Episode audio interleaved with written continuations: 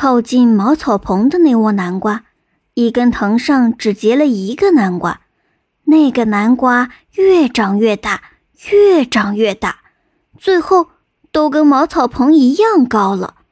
阿周每天都到田里去数个数，地里的南瓜越来越多，阿周心里乐开了花。转眼间，秋天来了，阿周准备把地里的南瓜收回家。这时，田主骑着马来了。田主看到遍地都是金黄色的南瓜，心里又打起了阿周的主意。阿周啊，你想的周到啊！我正愁没喂猪的粮食呢，你正好种了南瓜，真是太好了。田主骑在马上，看了看地里的南瓜，对阿周说：“我辛辛苦苦种的南瓜，我自己都没吃成，你却要拿去喂猪，这人活的还不如田主家的一头猪。哼，真是欺人太甚了。”阿周没有说出口，他心里憋了一肚子气，没处撒。哼，田主这个坏东西，就知道打别人的主意。阿周在心里骂道。田主从马上下来，看到茅棚前的那窝瓜，好奇的绕着那个大南瓜走了两圈。田主看了又看，摸了又摸，他踮起脚，还没有南瓜的一半高。他想，这东西这么大，一定是个宝。他用马鞭敲着南瓜，问道：“你是个什么东西？你没长眼睛吗？你这么大，该不会是老人家说的大象吧？要不我怎么没见过呢？”阿周听了田主的话，忍不住叫了起来。他马上就想到了对付田主的主意。啊，田主真是好眼力呀！你一眼就看出来了。他为什么不动啊？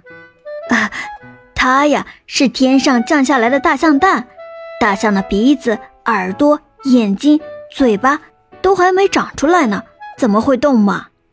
哦，那它什么时候才会变成大象呢？这个嘛，您不要着急，再过几天。大象就会像小鸡一样啄破蛋壳钻出来了，啊，太好了，这可真是个宝贝呀！宝贝落到我家田里了，这是个好征兆啊！你得给我看紧了，要是让大象蛋有什么闪失，我砍了你的脑袋！田主说完，乐呵呵的骑着马回去了。呸！你个害人精！我辛辛苦苦种的庄稼，凭什么都给你？阿周朝田主的背影啐了两口，不把恶人和害人的动物除尽，恐怕这辈子都吃不上饱饭，过不上好日子。阿周搬来了梯子，搭在南瓜上，顺着梯子爬到南瓜顶，用刀在南瓜上划开一道口子。他把南瓜里的瓜瓤和瓜子儿都取出来，然后到山上去割了一把断肠草。他把南瓜籽儿和断肠草放在锅里一起煮，然后把南瓜籽捞出来晾干，扔到瓜田里。第二天早晨，阿周像往常一样，早早的就到田里去了。他发现昨天撒的南瓜籽都不见了。地里死了不少乌鸦和耗子，阿周捡了一只最大的耗子的尸体，又爬到南瓜顶，把死耗子丢进南瓜里。没过多久，田主骑着马又来了。阿周啊，你说的那个真是什么大象蛋吗？啊，是啊，是啊，田主，怎么了？你是怎么知道的？啊。是神仙告诉我的。神仙，神仙在哪里？啊，前些日子神仙下凡路过这里，告诉我的。